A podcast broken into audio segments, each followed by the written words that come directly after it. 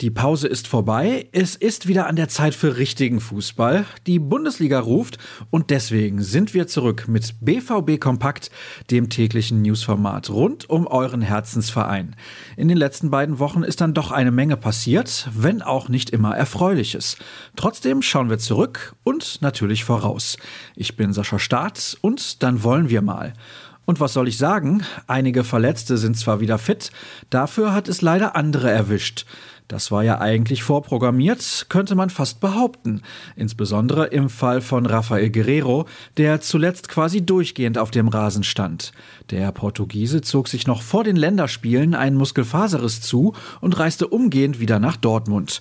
Es droht auch ein Ausfall am Dienstag in der Champions League bei Ajax. Mit der gleichen Blessur wird Yusufa Mokoko nicht zur Verfügung stehen. Ihn erwischte es bei der U21-Nationalmannschaft.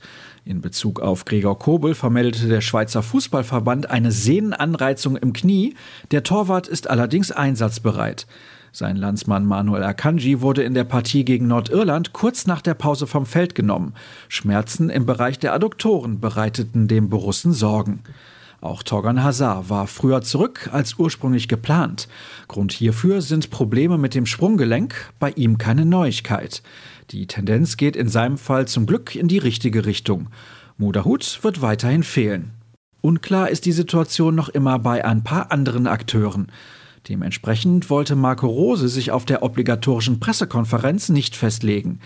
Erling Haaland ist in einer Art integrativen Training. Thomas Meunier hat nach wie vor größere Probleme mit seinem C. Wir müssen sehen, wie sich das entwickelt. Manuel Akanji hat gestern trainiert, das sah ganz gut aus. Das sind noch viele Fragezeichen, aus denen wir Ausrufezeichen machen wollen, sagte der Trainer im Hinblick auf das Duell mit seinem Ex-Club Mainz 05. Wer dann mit dabei ist, das sehen wir eine Stunde vor Anpfiff, womit wir den fließenden Übergang zu unserer Vorschau auf den heutigen Tag geschafft haben. Los geht's für die Profis gegen den FSV um 15.30 Uhr. Das Ganze seht ihr bei Sky. Das Einzelspiel kommentiert Kai Dittmann. In der Konferenz sitzt Florian Schmidt-Sommerfeld am Mikrofon. Field Reporter ist Uli Potowski. Durch die Sendung führt Michael Leopold. Der Experte an seiner Seite ist Didi Hamann. Wer einen ausführlichen Vorbericht mit intensiver schwarz-gelber Note sehen möchte, für den haben wir unsere Live-Show im Angebot. Ab 14.30 Uhr begrüßt euch dort der Kollege Jürgen Kors. Für uns aus dem Stadion berichten Sascha Klaverkamp und Kevin Pinnow. Aber nicht nur im Tempel wird heute vor übrigens mehr als 60.000 Zuschauern wieder vor den Ball getreten, sondern auch in der dritten Liga. Die Partie der Amateure bei Eintracht Braunschweig wird um 14 Uhr angepfiffen und bei Magenta Sport übertragen.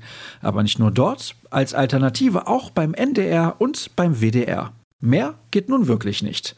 Bereits am Vormittag, genauer gesagt um 11 Uhr, ist die U19 bei Arminia Bielefeld zu Gast. Und zu Gast seid ihr hoffentlich auch, nämlich auf ruhrnachrichten.de. Schaut gerne auch auf unseren Social Media Kanälen vorbei. Bei Twitter und Instagram findet ihr uns unter rnbvb und mich unter Start.